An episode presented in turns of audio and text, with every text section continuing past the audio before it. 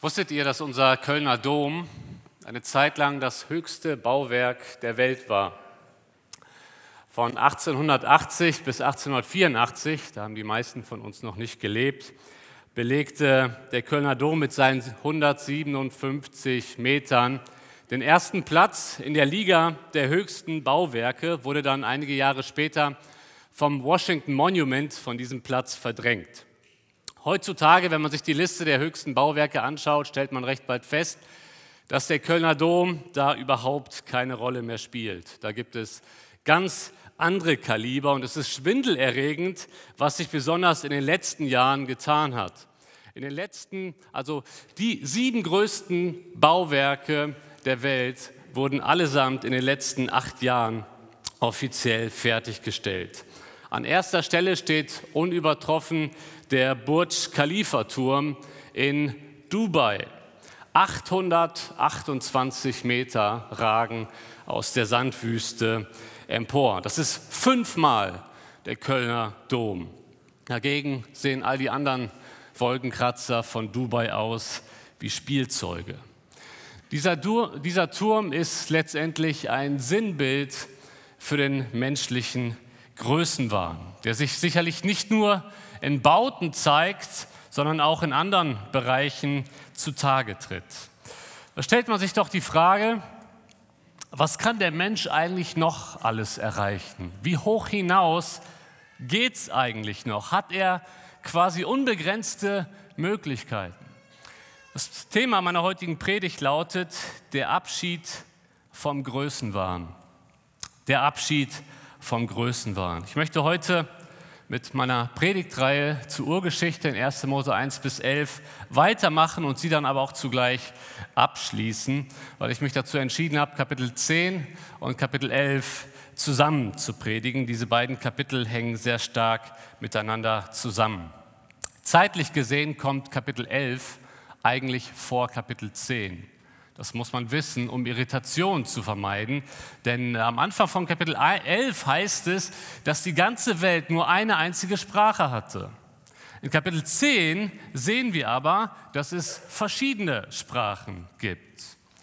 Ein weiterer Hinweis finden wir in Kapitel 10, Vers 25 darauf, dass der Turmbau bereits in Kapitel 10 vorauszusetzen ist. Da heißt es in Vers 25, und dem Eber wurden zwei Söhne geboren, der Name des einen war Peleg, denn in seinen Tagen wurde das Land geteilt und der Name seines Bruders war Joktan. Hier gibt es verschiedene Möglichkeiten. Es gibt sogar Ausleger, die sagen, dass, dass sich hier die Teilung der Kontinente ereignet hat. Aber ich denke, viel wahrscheinlicher ist es, dass man hier in Vers 25 bereits einen Hinweis auf Kapitel 11 sieht. In seinen Tagen ist die Menschheit auseinandergedriftet infolge des Turmbaus. Warum sage ich das? Das Verb an dieser Stelle, das hier mit Teilen übersetzt wird, wird auch im Psalm 55 erwähnt und da ist auch von einer Entzweiung aufgrund einer Sprachverwirrung die Rede. Das heißt, wir können davon ausgehen, dass äh, in Kapitel 10 die Ereignisse von Kapitel 11 vorausgesetzt werden. Wir kennen das normalerweise immer andersrum. Zunächst einmal wird ein Ereignis geschildert und dann die Auswirkungen. Hier ist es umgekehrt. Hier werden zuerst in Kapitel 10 die Auswirkungen genannt und in Kapitel 11 der Grund für die Zerstreuung der Menschen. Und damit beginnen wir auch in meinem ersten Punkt. Es geht in Kapitel 10 um die Zerstreuung der Menschheit. Es geht um die Nachkommen der Söhne Noahs, die hier aufgelistet werden. Und ich möchte zunächst einmal Vers 1 lesen. Und dies ist die Geschlechterfolge der Söhne Noahs. Sem, Ham und Japhet, ihnen wurden Söhne geboren nach der Flut. Wir haben in Kapitel 10 hier einen Stammbaum vor uns, der in 32 Versen die verschiedenen Nachkommen der Söhne Noahs uns äh, darstellt, wie sich eben auch die Menschheit nach der Flut entwickelt hat. Und ich möchte euch beruhigen, ich habe nicht vor, das, den gesamten Stammbau im, im Detail, äh, all die 32 Verse hier ähm, durchzugehen, geschweige denn jede Person im Einzelnen zu beleuchten. Das würde definitiv den Rahmen einer Predigt sprengen. Aber ich möchte einen Überblick liefern über Kapitel 10 und dann im Anschluss aber auch die Frage stellen, was möchte uns heute Kapitel 10 sagen? Was nehmen wir aus Kapitel 10 für unseren morgigen Tag mit? Das Kapitel lässt sich ganz leicht in drei Teile teilen. Die Nachkommen Japhets, die Nachkommen Hams und drittens die Nachkommen Sems. Interessanterweise geht es bei dieser Auflistung aber nicht nur um Personen. Hier werden einzelne Personen genannt, Nimrod, Peleg, Joktan, aber teilweise werden hier auch direkt Völker genannt. Amoriter, Girgashiter, Jebusiter. Und das ist das eigentliche Anliegen dieses Kapitels. Man möchte einen Überblick über die verschiedenen Völker liefern, wie sie sich entwickelt haben. Insgesamt 70 Völker werden hier genannt und wir kommen zunächst einmal zu den Nachkommen Japhets. Da möchte ich die Verse doch einmal lesen, dass wir so ein Gefühl bekommen für diese Völkertafel. Die Verse 2 bis 5. Da heißt es, die Söhne Japhets, Goma und Magog und Madai und Javan und Tubal und Meshech und Tiras. Und die Söhne Gomas, Aschkenas und Rifat und Togama. Und die Söhne Javans, Elisha und Tarsis, die Kitea und die Rodanita. Von diesen verzweigten sich die Inseln der Nationen. Das sind die Söhne Japhets in ihren Ländern, in, je nach ihrer Sprache, nach ihren Sippen, in ihren Nationen. Die Nachkommen Japhets werden hier nur sehr kurz geschildert, hängt vermutlich auch damit zusammen, dass sie relativ wenig später mit dem Volk Israel zu tun hatten.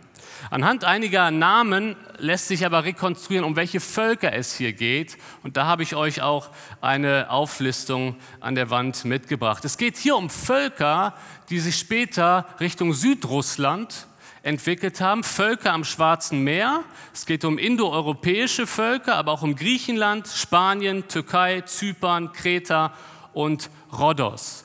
Diese Völker haben sich allesamt von den Nachkommen Japhets entwickelt.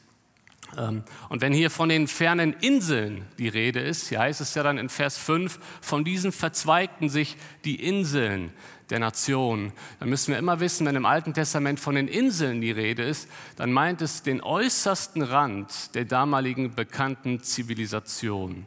Es geht aus Israels Sicht hier um die fernen Heiden, die sich aus den Nachkommen Japhets entwickelt haben.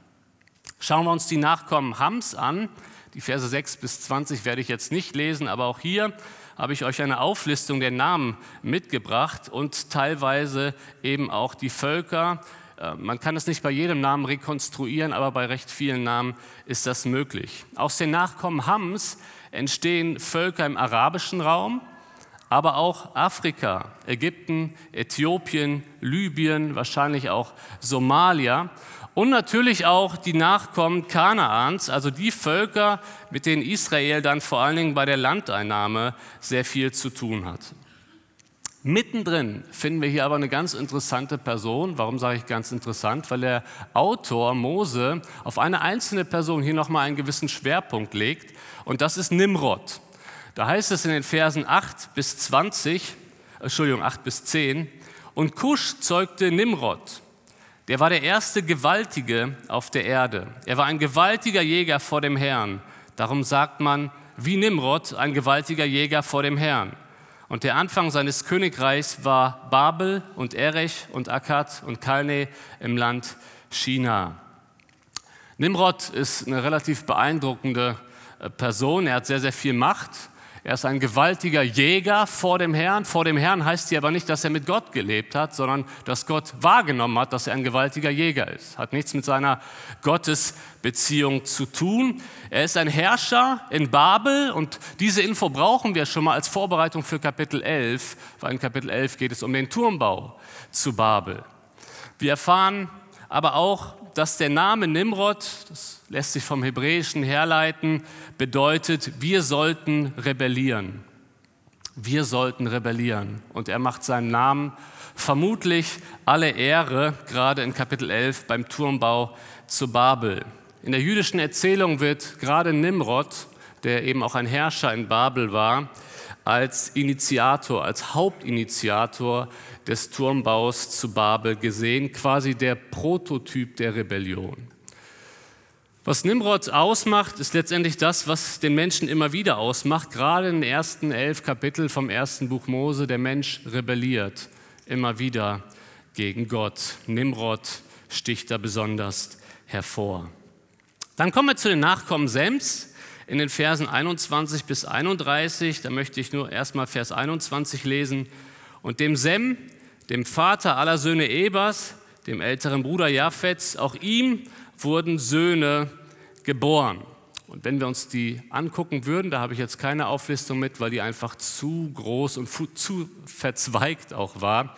Aber wenn wir uns die Völker anschauen, dann stellen wir relativ bald fest, ähm, dass hier auch Völker erwähnt werden, die man heute eigentlich nicht mehr unbedingt semitisch nennt. Bei den Nachkommen von Sem geht es ja um die Semiten. Aber hier werden noch die Lyder erwähnt oder die Elamiter. Elam ist ja das heutige Iran. Das sind eigentlich keine Semiten. Aber man hat festgestellt, im, im, dritten Jahrtausend vor Christus haben in der Tat ganz, ganz viele Semiten im Land Elam gewohnt. Insofern lässt sich das Ganze hier historisch ähm, dennoch begründen.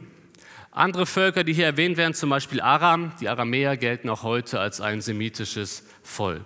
Aber ganz entscheidend bei den Nachkommen Sems ist, die Nachkommen Sems sind die auserwählte Linie. Nach dem Turmbau zu Babel geht nämlich die Linie von Sem weiter und da wird Abraham erwähnt. Abraham, der Stammvater Israels, er ist ein Nachkomme von Sem. Und mit dieser Linie schreibt Gott später Heilsgeschichte. Das war jetzt ein kurzer Überblick über die Völkertafel. Da hätten wir jetzt noch viel mehr rausholen können, aber das soll jetzt erstmal genügen. Wir möchten uns die Frage stellen, was ist denn jetzt die Aussage von Kapitel 10? Was hat Kapitel 10 mit mir zu tun? Zunächst einmal möchte der Text einfach aussagen, die Völker haben sich zerstreut. Ja, was ist das Besondere daran?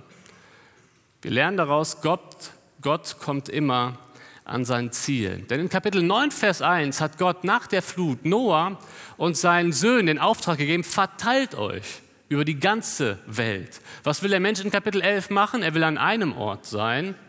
Aber hier sehen wir, Gott kommt an sein Ziel. Er lässt zu, dass die Völker sich überall verteilen. Daraus lernen wir, Gott ist souverän. Gott behält immer die Oberhand. Er regiert die Welt. Er lenkt die Geschicke der Völker.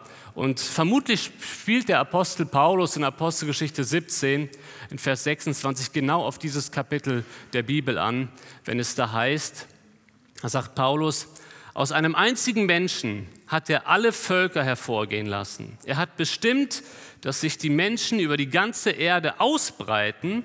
Er hat festgelegt, wie lange jedes Volk bestehen und in welchem Gebiet es leben soll. Das heißt, Gott, und das sehen wir schon hier in Kapitel 10, er weist jedem Volk seinen Platz zu und er lenkt die Völker. Im Buch Amos sagt Gott in Kapitel 9 an einer Stelle, also ich habe nicht nur Israel aus Ägypten geführt, ich habe auch die Aramäer aus Kir geführt. Ich habe auch die Philister aus Kaftor geführt. Und wir lernen daraus, Gott lenkt nicht nur die Herzen der Könige wie Wasserbäche, sondern er lenkt ganze Völker. Er lenkt die Weltgeschichte. Und wenn er die Weltgeschichte lenkt, dann möchte ich dir heute sagen, er lenkt auch dein Leben. Wenn Gott die ganze Welt unter seiner Kontrolle hat, dann hat er auch alles, was in deinem Leben passiert, unter Kontrolle. Das ist das, was mich immer wieder so sehr an Gott fasziniert. Er ist auf der einen Seite der transzendente Gott, der ferne Gott, der so ganz anders ist, der alles lenkt, der alles in seiner Hand hat, der die Sterne mit Namen kennt und er ist zugleich der Gott, der unsere Wunden heilt. Es ist der Gott, der uns liebt. Es ist der Gott, der alles in unserem Leben unter Kontrolle hat. Aber auch wirklich alles. Nichts in unserem Leben passiert ohne der göttlichen Zustimmung. Das ist genau das, was Hiob hören musste. Hiob, eine Person in der Bibel, die sehr viel Leid erfahren hat, Hiob stellt immer wieder die Warum-Frage. Und die dürfen wir stellen. Gott, warum ist das jetzt so in meinem Leben? Und dann erscheint ihm Gott. Das Interessante ist, Gott beantwortet gar nicht die Warum-Frage.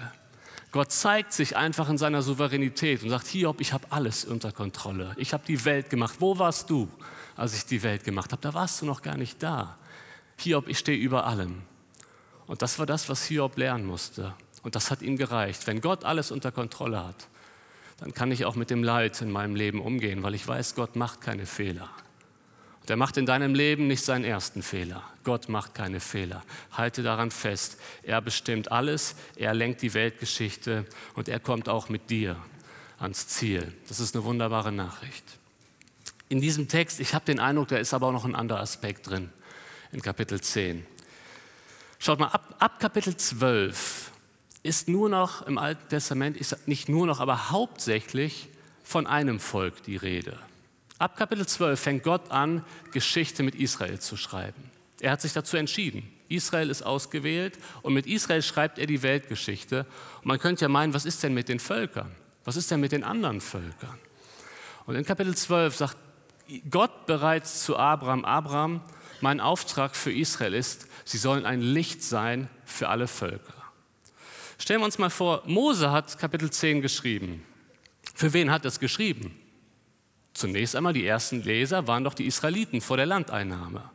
Jetzt liest du als Israelit Kapitel 12 und stellst fest, okay, ich muss ein Licht sein für alle Völker. Ja, wer sind denn die Völker? Und da kommt Kapitel 10 ins Spiel. Kapitel 10 ist nicht nur eine Völkertafel, Kapitel 10 ist die Missionsagenda für das Volk Israel. Daraus lernen wir doch, Gott hat schon immer ein so großes Anliegen für alle Völker. Für die Nachkommen Japhets, für die fernen Heiden, für die Inseln der Nation. Er hat so ein brennendes Anliegen für alle Völker dieser Welt. Und genau deswegen sagt Jesus in Matthäus 28, geht nun hin und macht alle Nationen, alle Völker zu Jüngern. Dieses Anliegen sehen wir schon auf den ersten Seiten der Bibel. Wir sehen es mittendrin, wo Jesus den Auftrag gibt. Und wir sehen es ganz am Ende der Bibel in der Offenbarung, wo alle Völker aus allen Sprachen vor dem Thron sind und ihn anbeten. Gott hat immer alle Völker im Blick. Deswegen ist Weltmission so ein zentrales Thema der Bibel. Es beginnt nicht erst im Neuen Testament, es beginnt im Alten Testament auf den ersten Seiten. Habt alle Völker im Blick.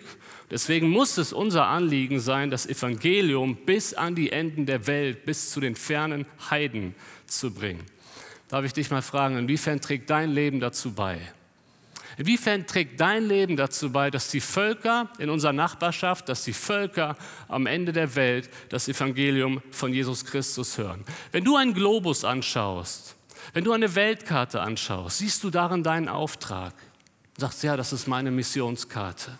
Ich möchte dazu beitragen, ich möchte beten, ich möchte geben, ich möchte dass das dazu beitragen, dass das Evangelium zu den fernen Heiden kommt.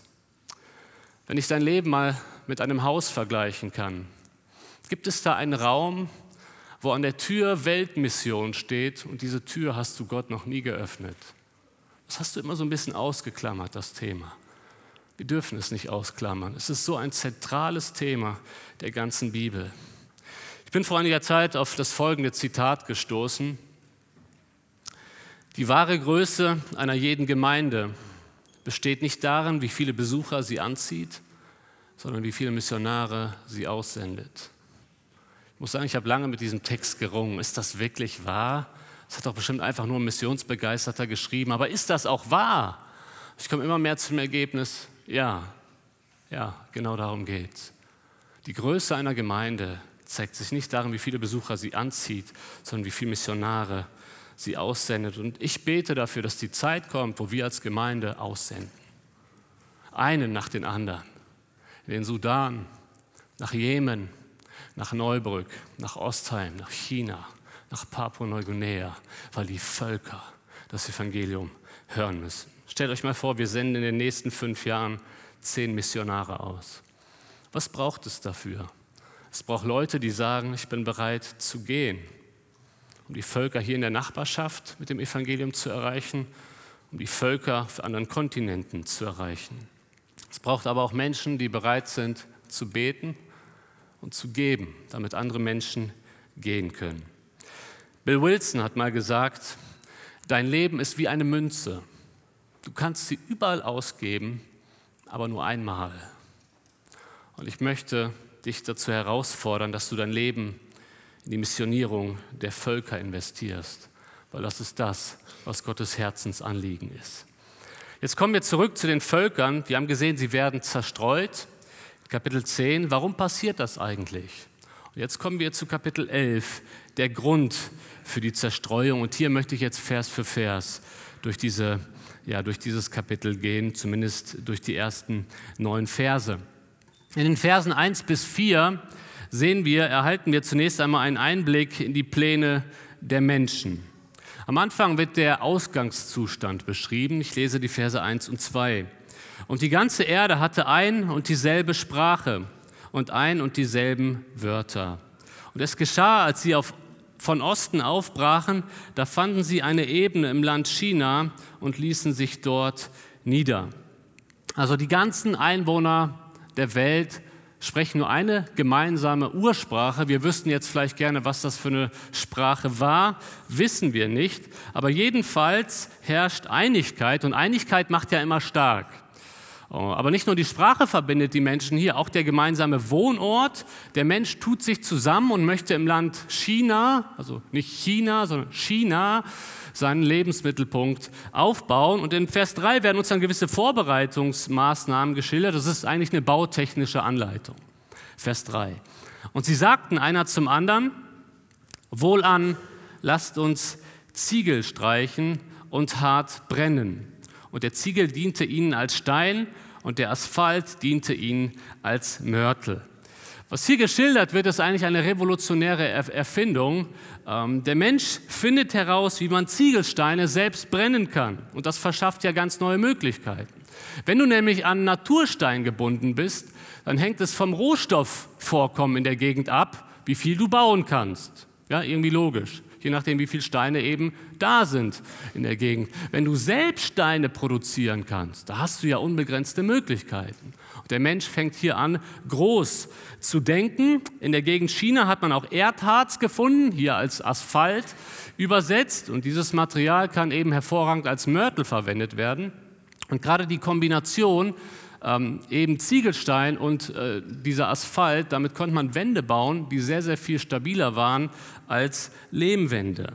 Insofern hat der Mensch hier ganz, ganz neue Möglichkeiten und diese Erfindung lässt jetzt ganz kühne Pläne entstehen. Vers 4. Und sie sprachen wohlan, wir wollen uns eine Stadt und einen Turm bauen und seine Spitze bis an den Himmel.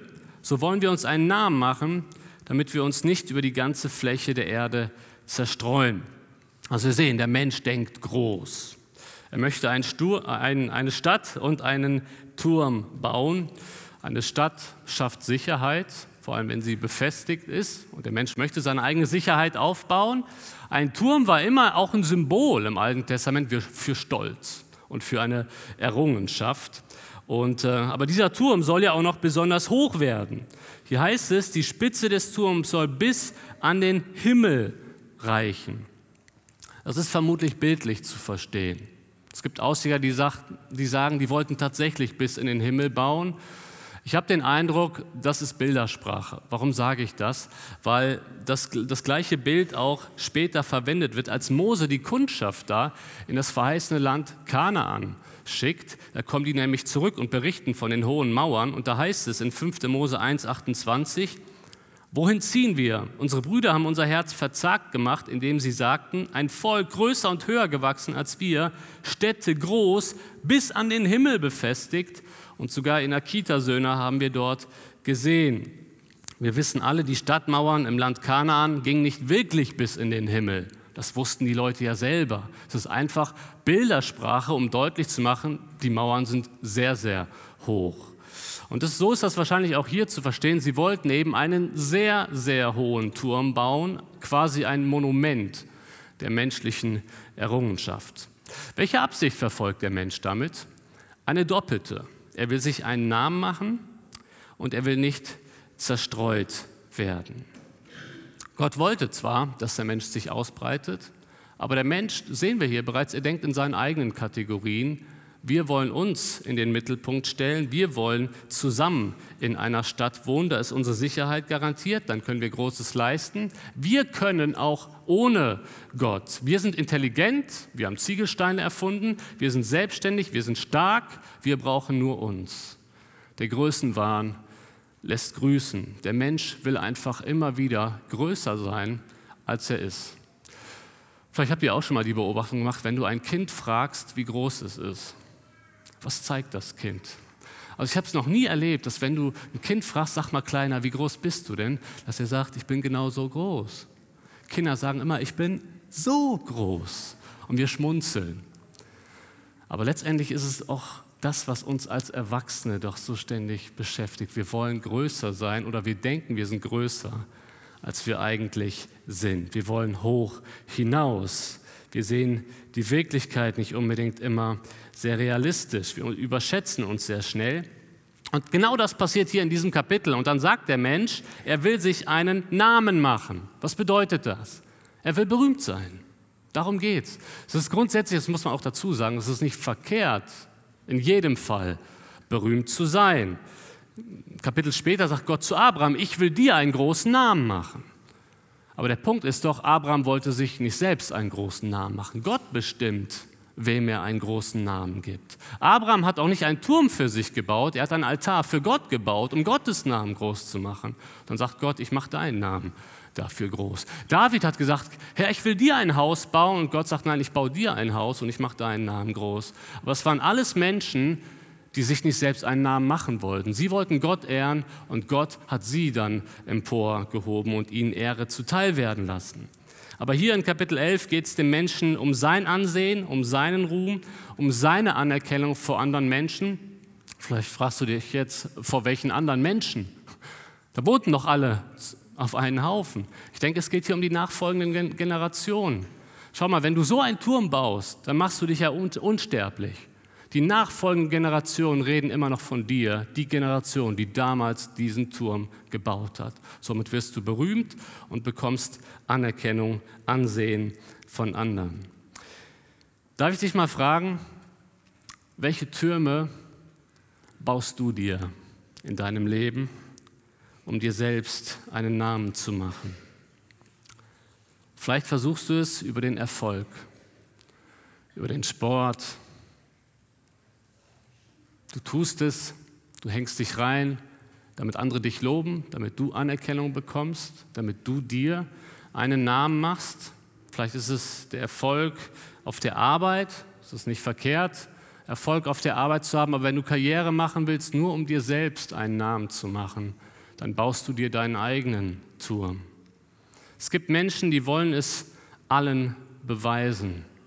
Bei mir war es der Erfolg im Studium. Ich musste an meine Masterarbeit denken. Ich habe mir den strengsten Professor ausgesucht. Als der Professor in die Klasse kam, hat er uns damals gesagt, um bei mir eine Eins zu bekommen, müssen Sie besser sein als ich. Ich dachte mir, die Herausforderung nehme ich an. Und ich habe genau diesen Prof ausgewählt für meine Masterarbeit. Ich habe mich so reingehängt, ich wollte ein Top-Theologe sein. Ich wollte mir einen Namen machen. Ich habe mich reingehängt, ich habe meine Familie vernachlässigt in der Zeit, ich habe meine Gottesbeziehung vernachlässigt in der Zeit, habe am Ende mit Auszeichnung absolviert. Einer der Profs, der Zweitleser, der die Arbeit auch gelesen hat, hat direkt vorgeschlagen, André, wir müssen deine Arbeit veröffentlichen in Amerika, in einer sehr renommierten theologischen Zeitschrift. Ziel erreicht und doch völlig verfehlt. Heutzutage betrachte ich meine Masterarbeit als Götzendienst. Ich habe nichts gegen das akademische Studium. Ich bin sehr, sehr dankbar für mein Studium. Ich profitiere so sehr davon im Dienst.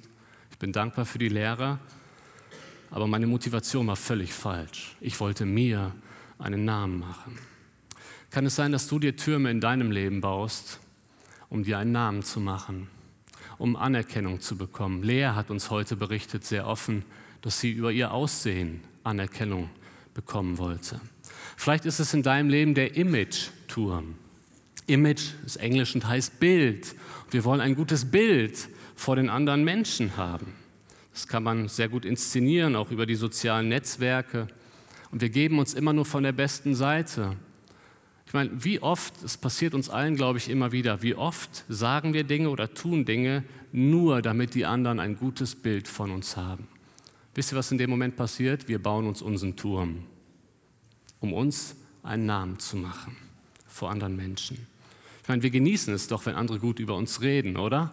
gut über uns denken, das geht runter wie Öl, wenn unser Name öffentlich positiv erwähnt wird. Aber allzu oft tun wir die Dinge nur, um uns einen Namen zu machen. Vielleicht sogar hier in der Gemeinde. Da gibt es die Möglichkeit, die Plattform des Dienstes zu gebrauchen, um hier in der Gemeinde Anerkennung zu bekommen. Ja, mein Name steht für Treue im Dienst. Aber eigentlich geht es uns nur darum, dass Leute positiv über uns denken. Wisst ihr, wenn wir uns einen Namen machen wollen, dann stehen wir im Zentrum. nicht Gott. Und das ist immer problematisch.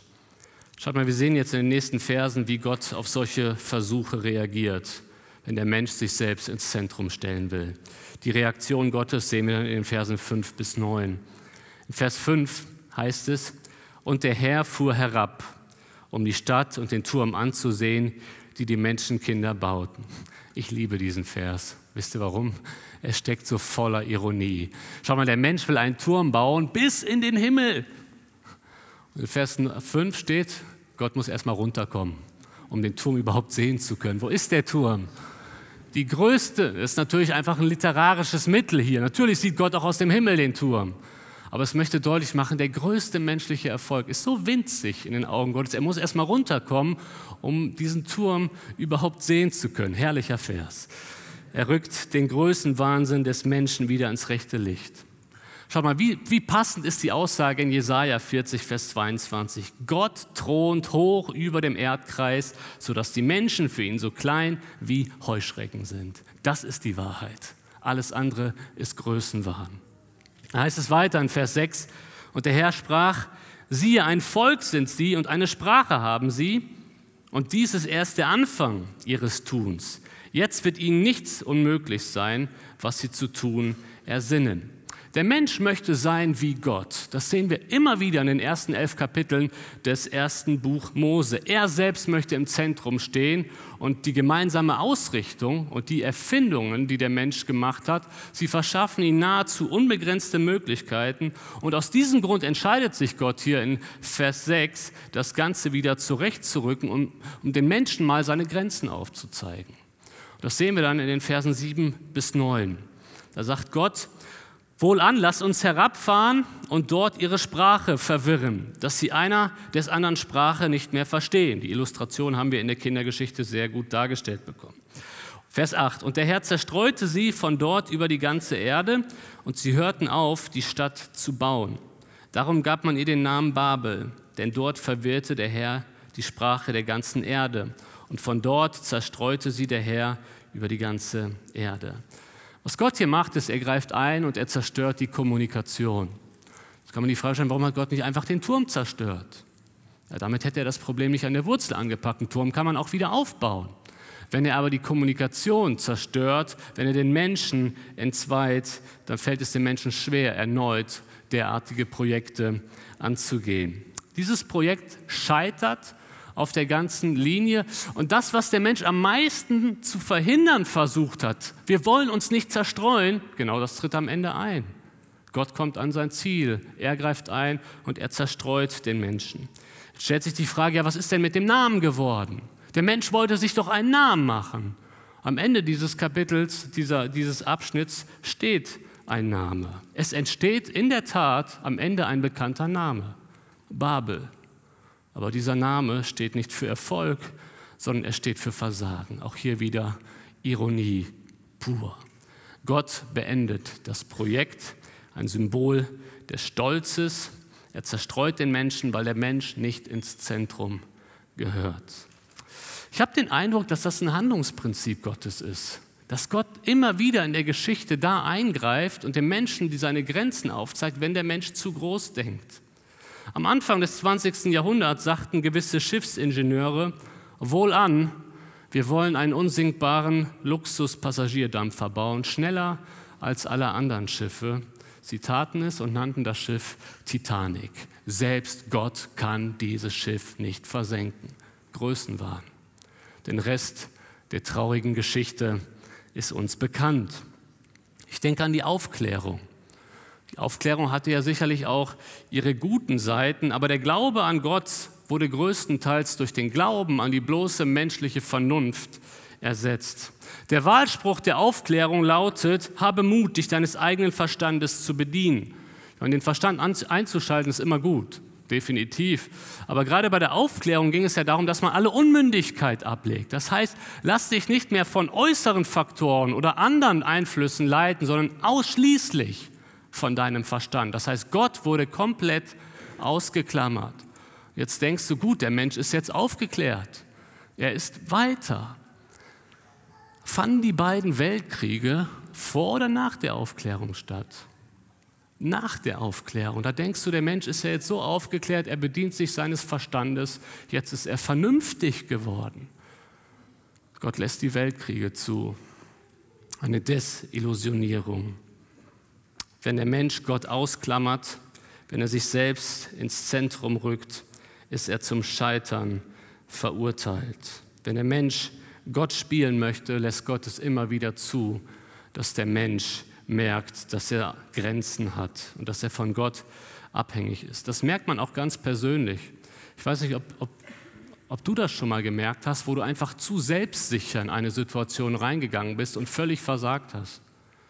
Also ich habe das schon erlebt, da hat man sich vor einer Predigt so sicher gefühlt, so ich gehe jetzt auf die Bühne und mache das und genau die Predigt war der Reinfall schlechthin, weil man sich auf sich selbst verlassen hat.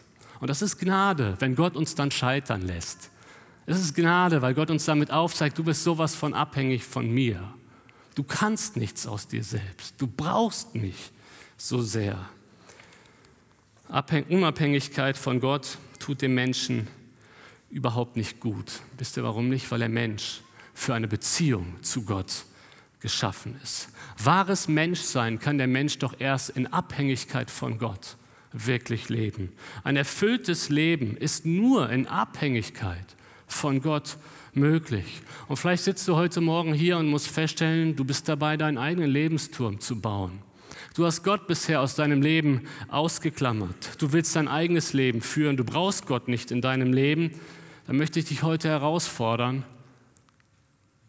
Setze Gott ins Zentrum deines Lebens. Du wirst scheitern, wenn du diesen Weg weitergehst. Ich lade dich ein, eine Entscheidung zu treffen, ganz bewusst Jesus in dein Leben mit einzubeziehen. Aber er möchte nicht nur eine Nebenrolle spielen in deinem Leben, er möchte das Zentrum deines Lebens sein. Lass Gott Gott sein in deinem Leben, damit er dein Leben führt. Aber dafür musst du dein ganzes Leben loslassen.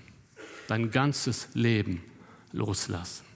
Christsein bedeutet nicht 99 Prozent der Bereiche meines Lebens hat Gott unter Kontrolle. Christsein bedeutet 100 Prozent. Alles gehört Jesus. Bestimme du über mein Leben. Mach du mit meinem Leben, was du willst. Das ist Hingabe. Und darum geht es, dass wir unser Leben komplett in der Abhängigkeit von Gott führen.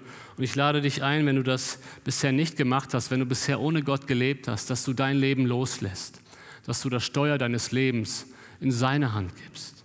Vor einigen Jahrzehnten kam es bei der Navy in Alaska zu einem sehr tragischen Zwischenfall.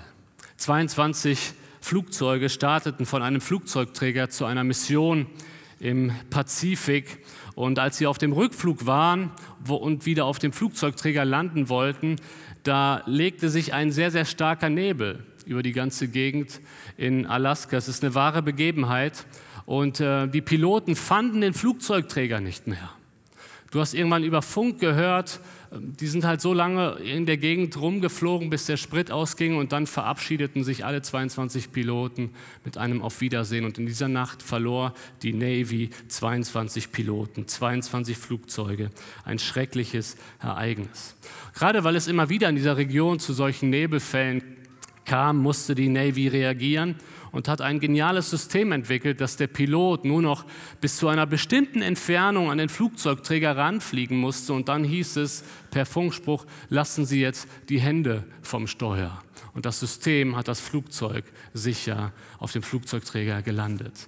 Seitdem die Navy dieses System eingeführt hat, ist nur noch ein einziges Flugzeug ins Meer gestürzt. Und wisst ihr warum? Der Pilot wollte die Hände nicht vom Steuer lassen. Er wollte es selber versuchen, trotz allem, und ist gescheitert. Ich möchte dich heute Morgen einladen, die Hände vom Steuer deines Lebens zu lassen. Dass du sagst, nein, ich, ich, ich will aufhören mit diesem unabhängigen Leben von Gott. Gott, Jesus, komm du in mein Leben, lenke du mein Leben. Ich möchte dir alle Bereiche übergeben. Auch wir, die wir schon Christen sind, wir sollten uns davor hüten, zu meinen, dass wir unser Leben selbst bestimmen können. Hör auf, dir irgendwelche Türme zu bauen fang an, einen Altar zu bauen.